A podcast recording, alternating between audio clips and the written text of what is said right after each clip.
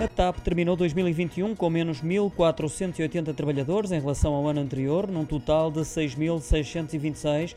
Como resultado dessa redução do número dos funcionários, também os gastos com o pessoal foram inferiores, de pouco mais de 440 milhões, passaram a um valor superior a 380 milhões de euros. É o que revela o relatório e contas individual da companhia aérea portuguesa enviado à CMVM. No documento, a TAP recordou que a quebra da atividade resultante da pandemia, bem como das medidas de contenção que foram impostas, quer a nível nacional, mas também em todo o mundo, teve um impacto significativo no desempenho da empresa durante 2020 e 2021 e levaram uma quebra acentuada na procura e a uma consequente diminuição da sua capacidade operacional.